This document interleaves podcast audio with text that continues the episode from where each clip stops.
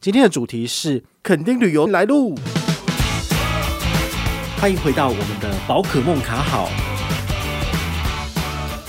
出你的房门旁边就是沙滩，然后你就可以去玩水了。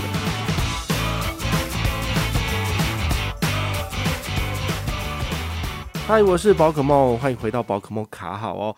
那我们的节目啊，分享信用卡或者是最新的理财资讯之外呢，也会跟大家分享一下我最近的一些呃旅游心得啊什么的。之前有跟大家分享过内洞，好，也有分享过一些呃富兰朵，好，这个乌来的住宿的心得嘛。好，那今天要跟大家分享就是垦丁的旅游住宿，哦，这个蛮有趣的。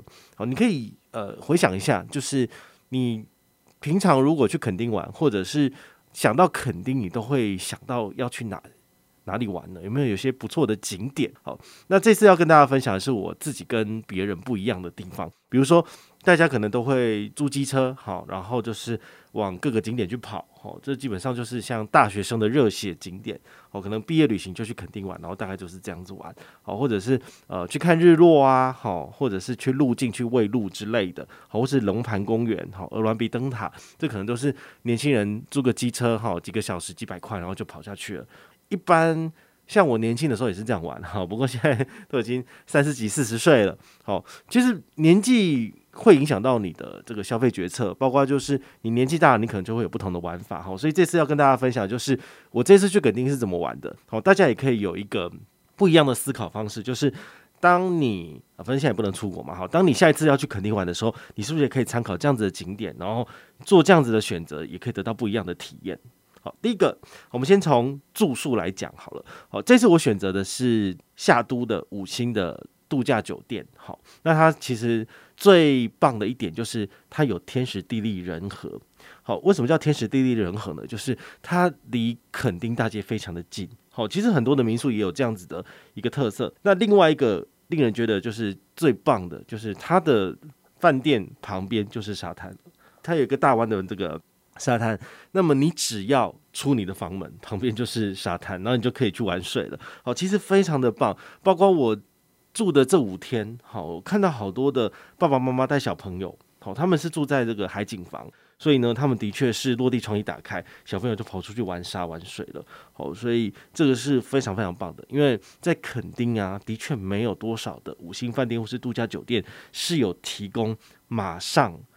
就是打开你的房门，旁边就是沙滩这样的服务。比如说像福华大饭店，好，或者是另外一个凯撒饭店，好，他们也是标榜就在那个大湾旁边啊。不过呢，你打开你的窗户，你看到的是大马路，好，不好意思，你必须要穿过他们的地下道，或者是过马路之后呢，才能够去沙滩里面玩水。好，所以这中间当然是有一个很大的差异性。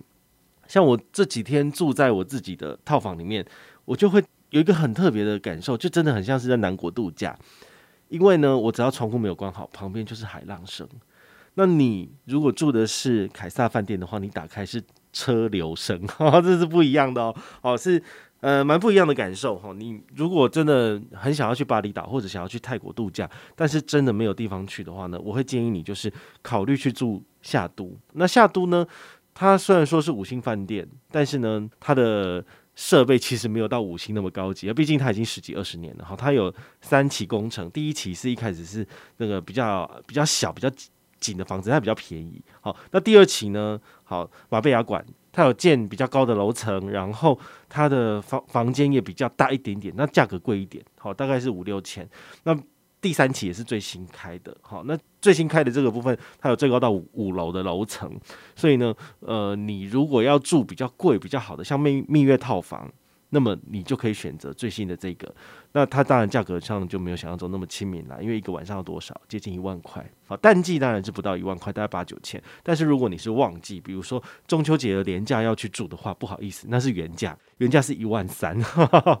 你想看，如果你要住五天的话是多少钱？就六七万的哈，这不是一般人都一定可以承担得起的哈。但是呢，如果你想要体验一下，我个人觉得这是很不错的。哈，毕竟。山景房是面对大马路比较便宜，那海景房的部分呢，就是走出去就是海滩，好，那就差很多了。好，这是我个人这一次的体验，哈，做的是蛮不一样的。不然的话，一般去垦丁的可能就是呃住附近的民宿，好，你你离沙滩或者你离垦丁大街越远越便宜。那你如果是住在垦丁大街上的，那当然就是比较贵一点，因为它很方便。好，那夏都也是一样，夏都其实是在垦丁大街的头。你只要从夏都的旅店出来，从小门走出去，大概不到一分钟左右就是垦丁大街了。好，那边也有按摩啊，好，然后也有很多各式的小吃，还有一些很棒的垦丁的餐厅。好，这次我要推荐两间，个人觉得非常开心，而且吃得很棒的。好，它没有很贵，但是对于一般大学生来讲，可能没有办法这样子吃。但是如果大家都是三十几岁了，都已经有存钱的话，其实这样子去吃大概还好，因为一餐我跟我朋友两个人吃大概一千四到一千五。所以一个人大概六七百，但是呢，滋味非常的好。好，我来跟大家介绍一下。第一间叫做冒烟的桥大湾店。好，其实垦丁大街它旁边还有一条就是比较靠近海滩的，叫做大湾路。好，那大湾路上面其实大部分也是民宿。那中间有一间店，哈，就叫做冒烟的桥。这个你在网络上面查，你可以查到非常多的呃实际推荐。我们自己本来没有抱持多高的期待，反正就是它有荤食的，也有素食的，我们就去吃吃看。那我朋友吃荤嘛，他就叫他想吃的，啊，我叫我自己的。可是呢，真的是菜上了之后，真的是吓死人哈，惊为天人。因为其实我们如果比比如说，你会不会想要去垦丁大街吃素食，比如说麦当劳什么的？不会嘛，因为这个东西你在市区就可以吃到，怎么可能去那里吃？那么在垦丁里面的餐厅必须要有特色，或者是说你它可以贵一点，但是它一定要好吃。但是大部分的店可能都没有办法符合这样子的需求，因为它可能是骗观光客的，所以呢，它很贵，但是它可能没有想象中那么好吃。好，比如说我在那边有看到路边摊杏鲍菇，然后呢，它就小小的一碗就是卖你一百，大碗一点点的卖你两百，哦，真的是把人当做是怕他在坑哦，非常的夸张。然后我还有，因为我自己喜欢吃马铃薯小东西，然后我就有看到他有在卖一个东西，就是那个好像是很长很长条的薯条，然后我去问。他就说：“哦，我们这个一份一百五。”我说：“天哪！你这麦当劳，你可以买一送一，你可以叫六份薯条了，才多少？才一一一百六左右。天哪！那些东西他居然要卖一百五，然后后来拿回去饭店吃也是冷掉，因为你在垦丁，因为防疫的关系不能边走边吃。好，所以我是没有在路上吃，我是带回去吃的。所以这种东西居然要跟你收一百五，你就知道那个真的是什么都贵。好，所以你你必须要去。”去掂一下，就是说你去衡量一下，说你真的是想要随便吃吗？还是说你想要被当潘娜，就是用拱哎哈？所以我自己就只挑两间餐厅去吃。第一间就是冒烟的桥，那冒烟的桥的话，它一道菜大概是两百到三百，差不多啊。我跟我朋友大概叫了四道到五道，所以大概是一千四、一千五左右。好，这个有一点点贵，但是它的每一道菜都非常好吃。我朋友他有叫。串烤鸡肉，然后他说这个鸡肉其实没有非常的柴，柴的意思就是通常在炭烤的时候，他会把肉烤得比较老，那你吃起来就不好吃。他说，诶，这个就弄得还不错。然后他后来还有点一道什么炒牛肉，好，那牛肉的部分好像它也是蛮新鲜的，所以他们的食材在品质上的掌控是蛮好的。那我自己有叫的一道素食，蛮有趣的哦，就是我去两次，两次我都有，就是第二次我还有叫这个东西，就是。它好像有一个叫做碳烤墨西哥饼，然后这个碳烤墨西哥饼，它素食的部分，它里面是加了很多的 cheese，然后也有一些米饭，好，然后整个东西是超级有味道的。然后你看这样一份，好像才多少？才两百多。好，那那个你吃下去，你大概就半饱了，非常的好吃。然后旁边还有一些生菜。我个人觉得冒烟的桥基本上是零负评，好，就是你叫的甜点。你叫的饮料跟你叫的主餐都非常的好吃，那我们想说，那叫一个意大利面来吃，意大利面应该就这个样子而已吧，没有什么，但是不一样哦。它的意大利面当然是它用的那个起司是好的，好，所以它的奶油弄下去真的非常的好吃。然后它有这个花椰菜梗，通常一般人会觉得花椰菜梗好难吃哦，很硬，对不对？没有，他把那个皮去掉之后，他就把它就是呃烫熟了，所以它其实是蛮软的。好，所以呢，对于我们这种喜欢吃蔬菜的人来讲，它是一道真的是很好吃的食物，很棒。然后素食者绝对没有问题，有很多东西可以吃。那荤食者，你可能叫个鸡肉意大利面一样也是好吃，就是荤食跟素食的差别就是有没有放肉而已嘛。但是真的是味道非常的好，连我吃荤的朋友他也觉得说，诶，真的很好吃诶。好，这个是完全推荐的。第二家叫做阿美披萨店，好，就是 Ami's Cucina，它好像有点类似像墨西哥的店，因为我在里面吃到是很多都是美墨的产品啦，好，就比如说有披萨啊，然后还有炸鸡什么的。那我再确认一下的时候，发现哎，它是美式的这种店呐，好，也非常的好吃。好，那这间店呢，它呃，我们本来觉得说。可能随便叫个披萨，随便吃一下就好了，应该没有想象中那么好吃。然后我们就叫玛格丽特，玛格丽特有厚跟薄的区别，我们叫薄的，好，就是八寸两个人吃。我就发现说，哎呦，它那个番茄真的非常的多汁，然后呢，它上面的 cheese 用料也是非常的好，所以我们真的是这个欲罢不能哈，就是上来没多久就把它吃光。然后我们还有叫什么？它有叫，因为我我是可以吃葱蒜的，所以我有叫一个洋葱圈。那你们也知道恒春其实。最主要就是产洋葱，他们洋葱非常的甜，好，这个是因为这个地址的关系啊，还不错。然后我们想说，洋葱圈不就是那种我们在那种什么呃路边的店啊，哈，你就可以随便叫个洋葱，就这样小小的而已嘛。它的洋葱圈不是，它是整颗洋葱这样下去切，所以它的洋葱圈非常的大，就像是一个手镯一样，哈，它是上你六个，然后它也是炸的非常的嫩。重点是，通常洋葱圈里面它是蔬菜嘛，你就会觉得。它就是被烤得硬硬的，然后可能里面也没有什么水，但是我们吃的完全不一样，外面很酥，但是里面就是充满水分的洋葱，我真的是吓到，就从来没有吃到这么特别的食物，很好吃，好，然后它也可以蘸美乃滋这样子，还蛮好的，好，所以它这间店也是完全没有副品。那如果你喜欢吃饼干的，它的前菜有个是像 Doritos，然后它上面有一堆这个呃生菜，好，然后还有一点 cheese，你这个东西拿来吃，叫前菜来吃也是非常的好吃。那关于怎么做餐厅消费可以省钱，或是有什么优惠的话呢？我们会在下一集来做一个完整的介绍。因为今天都只介绍就是我个人的心得景点，但是呢，要怎么去做消费省钱，这个下一集再做哈。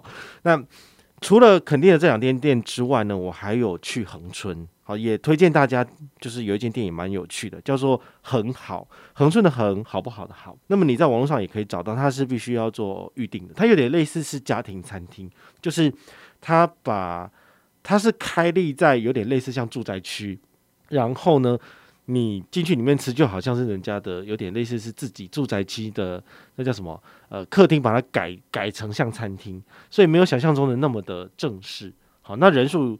大概可以放个四五桌，不能够塞太多人。不过我吃的感觉是蛮特别的，比如说我们有叫一个类似像印度的这种炖饭，它里面用了非常多的香料，印度式的香料。然后小姐就说：“你确定要点这一道吗？”因为很多人都不喜欢，原因就有点类似像中药这样子，因为它加了非常多各式各样的香料味。哦，所以他就会不太推荐，但是他的也是很诚实的跟你讲了。但是我们叫了之后是觉得，诶，蛮微妙的口感。好，那你当然可以试一些比较大众化的口味，比如说笔管面，好，意大利面笔管面这种奶油笔管面，其实就无雷，很好吃。那像我们这次点了两道菜，然后就是互相交互吃嘛，就会发觉有点解腻，因为你吃的这种笔管面可能会呃有点大部分都是奶油，好，或者是有一点辣，但是你吃了一个这种印度的。炖饭之后，你就觉得哎、好像可以再转换心情，所以我是觉得这家店，如果你在横村没有什么东西可以吃，然后你又是吃素的话，这间店倒是可以考虑。好，他吃一吃，大概我们两个人吃，大概吃一千一左右，也还好，一个人大概五百多。好，那恒春它好像有一个很有名的这个小吃叫做绿豆蒜，好，它就是把绿豆的皮去掉，那当然一碗大概是四十块左右。好，个人推估应该是因为屏东呃还蛮热的。恒春很热，所以他们就会吃一些比较甜的这些呃甜品，然后来消暑。好，那它的做法很简单，就是他们已经炖好了一整锅绿豆蒜，然后呢，你要的话，它就是呃下面是他们的这个汤汁嘛，然后上面就是放一撮冰，好，就是像剉冰一样。然后等到它融化之后呢，它就变成一碗绿豆冰了。哦，我个人是没有很喜爱，因为我觉得。太甜了，真的是太甜了。然后我觉得也不能够调整甜度啊，因为它就是煮好的嘛。那我就觉得绿豆蒜它不过就是把绿豆去皮而已，有这么好吃吗？我们这个台北不是有更多好吃的东西？但是如果你要去体验一下当地的这个风俗民情，倒是可以叫一碗来吃，反正一碗才四十嘛，也没有很贵。好，所以这是我在垦丁吃的部分。你可能会很好奇说，你都已经住夏都这种五星饭店，怎么有去吃他的晚餐还是什么鬼的？你想一想。你走路就到旁边，旁边就有更好吃的食物了。你怎么可能会想要吃饭店呢？而且饭店每天都有早餐可以吃。好，我已经吃了五天的早餐。对，吃了四天五天的早餐，你怎么可能还会想要再去其他饭店其他食物呢？哦，没有说不好吃哦，但是你想想看，如果同一个东西你每天吃，你可能就会腻嘛。所以第一天的早餐就是哎，什么都要吃，什么都要尝试，就把费嘛，随便拿。然后呢，第二天、第三天、第四天你就会受不了，因为东西都差不多。所以我们最后一天离开之前，真的吃不多，好，就吃一次就不想吃，就想走了，就去玩水这样子。好，所以这个。尽量是呃，怎么讲，就是多一些不同的尝试会比较有趣，这样子。好，讲完了住，讲完了吃，来跟大家分享一下玩的部分。好，这次我们没有租机车，也没有到处跑。好，我们只有就是在垦丁大街上面这样巡逻在走。好，反正台风天也没有人嘛，就这样走。除此之外呢，我们还有去做很好玩的活动，跟大家分享。第一个是骑马，好，垦丁有两个。业者在做骑马的服务，一个是优客马场，它比较悠久；另外一个的话叫做维多利亚。维多利亚的话，它好像是在路边，就围一个栅栏，所以你要去那边骑马的话，相对比较便宜，然后也没有办法让你去爬山涉水。我们选择优客马场的原因，是因为通常一般人不会来垦丁骑马。然后呢，它有两个行程，一个行程是走海边，另外一个行程是可以走山边，然后还可以涉水而过的过河。哦，蛮有趣的，然后在林间散步。好，那这一次骑马其实，呃，是我朋友提议的。他说：“诶，可以试试看。”那我这一次去体验之后，真的是快吓都吓死了。你们如果看我的 FB 或者我的线动，应该有分享，就是那个我骑马的照片嘛。我跟你讲，那个马非常的高，然后呢，你踏上去之后呢，他又不听你的话。你就想说你在骑一台坦克，那个坦克会自己动，你就快吓死。我真的骑上去不到一分钟，我就说我可以下来吗？我要走了，很恐怖。但是呢，因为他们都是训练有素的马，毕竟他们那个马场好像开了十几二十年了，所以那些马其实都知道所有路的行程。然后他们就是带着我们，然后就是走这个林间一圈这样子。那他会涉水而过跟涉水回来哦。那你自己就可以就是呃。呃，去体验一下。如果你真的很害怕的话，你跟教练讲，其实他会帮你把马牵住。像我的那匹马就是马牵住的，所以我基本上不用不太用去控制它。好，不过呢，因为其实马这个生物也是很有趣。如果你有看那个二零二零冬奥，哦，那个这次日本的那个比赛嘛，好，那也是有一些马术的比赛跟表演。然后有的时候就是不是有那个什么马不听话，然后那个他们就吹了马一下，然后就失去资格什么的嘛。好，如果你有关注到这，你就会知道其实。马不是那么好控制的生物哈，那我在上面就知道，因为它会一直不断的去试你到底是呃好欺负的吗？还是说你是 OK 的？好，所以教练就跟我们讲说，你上去之后呢，你的因为你要有绑腿，好，你因为你跟马的那个皮肤摩擦，你可能会不舒服，所以他们又给你上一个绑腿，然后戴安全帽，那这个绑腿就。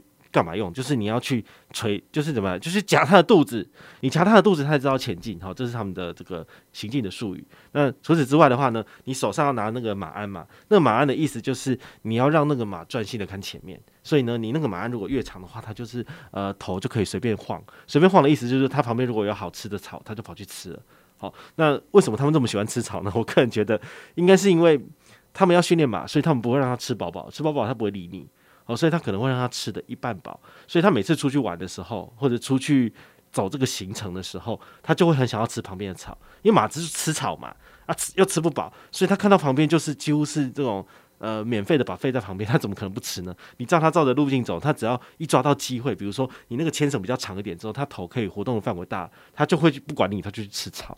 好，所以这个有时候真的是很难控制，我觉得很恐怖，因为他会去甩你，你知道吗？就是稍微一动一下，然后你的安绳你往后放，然后他不是活动范围变大，他就不理你了，他甚至就可能就不太想走这样子。哦，所以是一个很恐怖的这个控制的行为。好，但是很有趣的体验。好，那接下来就是讲到马，它它会带你走的路程里面有上坡也有下坡。好，那你如果要下坡的部分的话，你就要身体要打直，就是要往后仰，你重心往后，你才不会就是掉掉下去嘛。然后还有就是上坡的时候，你就要向前仰，好，因为向前仰的部分，你的重心往前，它才比较好向向前走。所以这个是很特别的体验。我觉得一般人应该也不会闲闲没事就跑去肯定骑马，哦，它算是蛮特别的一个体验。哦，它的体验行程有三十分钟，有一个小时，有两三个小时的。好，那通常三十分钟是属于那种轻度体验，走一小圈就回来的。那我们走的是一个小时的行程，一个小时的行程真的是你觉得是度日如年，哈哈哈。哦，真的是有点恐怖。然后它的费用是怎么算呢？一个小时大概是要三千五左右，所以两个人大概是七千块。好，那你使用 Klook 或者是 KKday 上面订，可以再添两百，大概是三千三左右。哦，这个是呃你们可以去参考的。好，那马场它其实是在恒春里面。它不是在垦丁，好，所以你必须要处理这个交通的问题，好，比如说哦，就是可以包车的部分，好，那包车部分我稍后再跟大家讲。那玩完骑马，哈，也跟大家分享这个潜水，因为我在绿岛跟兰屿，我大部分做的是浮潜，浮潜很简单，就是你嘴巴咬着一个那个水管，好，然后你就是水管不要进水，你就是这样抓着救生圈，然后教练他就带着你走，你就可以看到很漂亮的。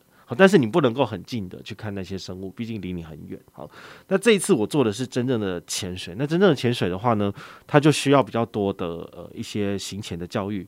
好，他教你说，诶、你在水中要怎么去换气？如果遇到你的镜面进水了，哦，那这个部分的话你都要学习，那你才能够在下面就是去解决这个问题。那一般而言的话，比较便宜的这种潜水，它是一个教练带两个人。那如果两个人都出问题的话，你就来不及救了。好，所以基本上我们这次走的是一对一。好，一对一的话，当然价格比较贵，一个人就是两千五到三千。因为你去垦丁大街上面看，他带你去做所谓的潜水，大概只只有一千五、一千六。好，那为什么差了一千块的原因，就是在于就是是一比一对一还是一对二，然后是不是能够哦帮你拍照什么的。我这次他们真的，我们两个人嘛，然后两个教练这样下去，当然是各自稍微有点带开，然后中间有一起拍照。好，他们拍照还有录影，然后有。拍了好多的照片，我觉得真的很有趣哦，所以这个我觉得花多花一千块真的是值得，因为他帮你留下很多不一样的回忆这样子。好，但是因为我们这次是在那个诶后壁湖旁边，好，后壁湖也是一个景点，但是我们这次不是在后壁湖。好，所以它的潜水的点有非常多，你可以自己就是每次去都选择不一样的点。像我这次去的这个呃，这店好像叫水道鱼行，水道鱼行它的点其实就是在他们的店的旁边就可以走下去就有了。不过呢，因为台风快来了，所以它的水是蛮浑浊的。我们是礼拜五去，台风是礼拜六来，好，所以其实你看到的东西就比较有限。好，但是它还是拍得很可爱、很漂亮，好，很好玩。好，那你们。有兴趣的话呢，就是其实可以找品质好一点的，然后有比较专业的教练在照顾你的，比较不会有什么意外。好，毕竟我下去的时候其实就是一对一嘛，然后他就拎着我，好，你手就不要动，你脚也不要动，然后他就拎着你到处去看，然后到了一个景点的话，他他叫你抓岩石，然后比赞这样子，好，就是拍了很多很有趣的照片，然后叫你在那个呃。海底的沙滩上面，海底的沙上面，然后做任何的动作，他帮你拍照，这是很蛮好玩的。然后，因为我也放在我的线动有一些照片，你们也可以去看。那个时候如果看到的话，哦，蛮好玩的。除了骑马跟潜水之外，还有这个一些动物，好，比如说路径。好，路径这次我们没有排的原因，是因为台风快来了，很多景点我们都就是有做筛选，就是诶、可能不怎么样就先不去。好，但是我们中间还是有塞一个去看草泥马的。你知道草泥马就是哦，他那个眼睛水亮水亮，就看起来很像是一个无辜的少女在看你这样子。他其实不是看你，他是看你手中的红萝卜，他只想吃这东西。所以我觉得像这种饲育或者是喂动物的行程，其实很多时候都是他可能没有给他吃饱，所以他看到人类的时候有东西吃，他才会很认真的去靠近你嘛，好，或者是说他们都给他吃牧草，那个没有味道，但是他们会觉得哎、红萝卜好好吃哦，所以有人来的话真的是疯狂的靠近你，然后就是要吃你这个手上的红萝卜，蛮有趣的。然后你只要打草泥马，肯定应该就是知道那间店，我就不再赘述。那里面有什么？有天竺鼠，有马，然后有羊，有猪，有鹿，好，非常多。但是它的这个园区不大，所以。大概三十分钟左右就逛完了，好，你就一个一个喂，慢慢喂，是蛮有趣的。因为它这个里面也是有鹿啦，也有看到梅花鹿，所以我们就没有再去路径了。哦，毕竟这边草泥马该看的都看了，好，就觉得蛮有趣的。那你们也可以就是骗小孩，因为带小孩去垦丁玩，你一定会要找一些亲子行程，像这种这种喂食秀，好喂食的这种呃乐园，你就可以带小朋友去，他们就玩得很开心了。好，看看这些小动物啊，给他吃东西啊什么的就不错。那我们这一次还有再去一个景点，叫做海生馆。海生馆的话呢，它其实是全东南亚里面算是有那种很大的水族缸的。好，我觉得这个点蛮值得一去的。好，那它里面有三个不同的场馆。好，唯一唯一美中不足是这些场馆里面有用这个所谓的天桥或者是有遮蔽的这个桥把它给就是连通，所以我们去的时候，因为已经有台风要来了，所以就是有一些风雨，所以我们就是在馆跟馆之间移动的时候，有时候是有有下雨的情形，就比较麻烦一点。好，那最里面的一个馆好像叫做什么呃世界馆，好，就是可以看到世界海洋的这部分，我真的觉得他们一定是叫那个异形的那个导演下去做的吧，因为它外面有一个很大的那个石墙。然后做起来就好像是那个，你如果在看《异形起源》的这个电影，就会知道他们不是去那个洞窟里面，然后去看啊，然后发现说啊，对，这个壁画就是讲说这个异形是怎么起源的。我觉得他就完全跟那个一样，就很恐怖。他就是说，诶，我们海洋的起源就是有这些什么呃史前生物啊，然后他把它做成类似像壁画，然后就是没有打灯，真的很暗很恐怖，你知道吗？我觉得可能是我们早上十点多去的时候，他灯都还没开，就有点恐怖。但是呢，我在里面就是看了蛮多的，因为它有非常多的资讯量的东西。如果你想要消磨，我在那边大概消磨四个小时，早上十点去，下午两点离开。好，所以它是有蛮多东西可以看的。是蛮好玩的，然后它里面值得一看的，就是还有一个超大的水缸，里面有大草原。好，它就是类似像水草一样，好，就是海中的大草原。好，就是那个水草里面就有很多很多的这个水生植物，大概有四到五层楼高哦，所以你在下面那个拍照都还蛮漂亮的。好，所以我觉得是值得一看的。那你可能会想要把它跟我们这个呃，也不是 X Park。做比较吗？X Park 的比较跟海神馆到底差在哪里？我两个我都去过了。我个人觉得 X Park 它是专门为人而设计的水族馆。为什么？因为你你在任何的地方都可以找到很漂亮的景点可以拍照，光都在人身上，而不是在那些动物上面。甚至 X Park 里面的大水缸里面放了太多的鱼，虽然说很缤纷，但是这些鱼都已经就是呃挤到想要再去撞那个玻璃去死了。对，之前不是有一些保育维权人士在外面去那边抗议说 X p a 不应该这样做。因为它实在是让里面的生物太难以呼吸了，然后太太密集了，所以有一些生物他们都直接想要撞玻璃墙而死这样子。但是你在海参馆不会看到这个东西，因为海参馆的主角就是这些动物，所以你在里面拍照都很丑，因为根本光不会打在你身上啊。好，所以你在那边的话，小朋友可以玩得很开心，然后拍照就是这些动物很好看。但是呢，你你在旁边跟他拍照，你就人就是黑的。所以为什么网络上没有一些网红喜欢在海参馆拍照？因为他本来就不是是为了。人类而设计的，哈哈，它是为了正确的知识传递，然后还有就是小朋友寓教寓教于乐的这个目的而成立的，那就跟 X Park 是不一样的。好，所以呢，如果你是网红的话呢，就不要去，哈哈哈，没有办法拍出很漂亮的照片。好，那最后呢，呃，还有一个包车的行程，包车其实。因为这些景点你要串起来，其实除非要骑机车，可是骑机车真的很远，要骑很久，而且很累，又下雨。好，所以我会建议就是你可以考虑使用包车的服务。那你打电话去游客马场，你可以问他说有没有合作的这个车商车行，他就会给你电话。好，那我们的电话也是他给的，所以我们就是用这种方式去叫，一天八个小时收三千五，然后这八个小时什么行程你可以自己安排。好。当然没有想象中那么便宜，因为你去垦丁之后，你可能不会想要再额外花好几千块叫人家帮你专门载。但是呢，如果你想要一条龙式的服务，方便简单，那其实这是可以的。好，我觉得基本上算划算。好，不是一般普通大学生会做的事情，但是我觉得这次的体验就真的很像在国外。好，感觉是蛮不错的。好，那我们下一集会来教大家就是如何省钱，就是这些呃行程的规划，然后呢用什么卡。怎么刷？就是回到我们的本页的哈，就会教大家。好，那最后跟大家分享的就是风中效应，不是风中蟾蜍哦。风中效应呢，其实就是这个丹尼尔·康纳曼他提出来的一个效应，就是你一个旅程结束之后呢，怎样会让你觉得最开心、最难忘？其实它只有两个点，一个是峰值，一个是终值。峰值就是你的旅游过程里面如果有让你觉得很开心的点，有记忆点，你就会把这东西记下来。那最后的 ending 是美好的。你也会把整个旅程就是画成一个完美的回忆，好，因为人类的记忆基本上非常的不可靠，然后它只会就是记忆一些片段或者是一些你被骗的资讯，好，基本上你的记忆本来就是不可靠的，所以很多的行销人员就是会利用这一点，然后来去左右你的记忆，你就会觉得啊，我对这东西很熟悉，我就想买。那风中效应也会展现在我这次的旅程，好，回来之后呢，其实我的回想都是非常的美好，非常的可爱，非常棒的，就是因为。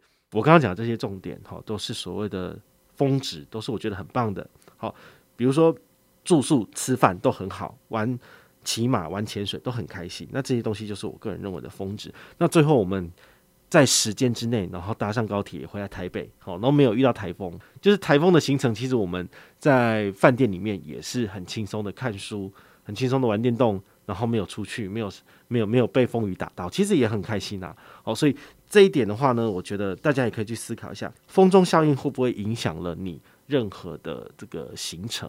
如果你有不好的回忆的话，请你去想一下，怎样才能够创造出呃很好的回忆。好，你就是在最后有一个完美的 ending，或者你中间有一些很好的回忆点，那其实你事后来回想这场呃完美的约会或者是旅行，你就会觉得非常的开心。好，这些风中交易是非常重要的。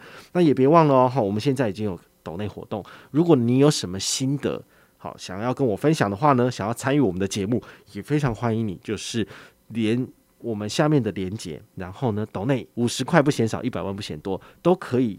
分享你的心得，我们会在下一集的节目跟大家分享哦。我是宝可梦，我们下回再见，拜拜。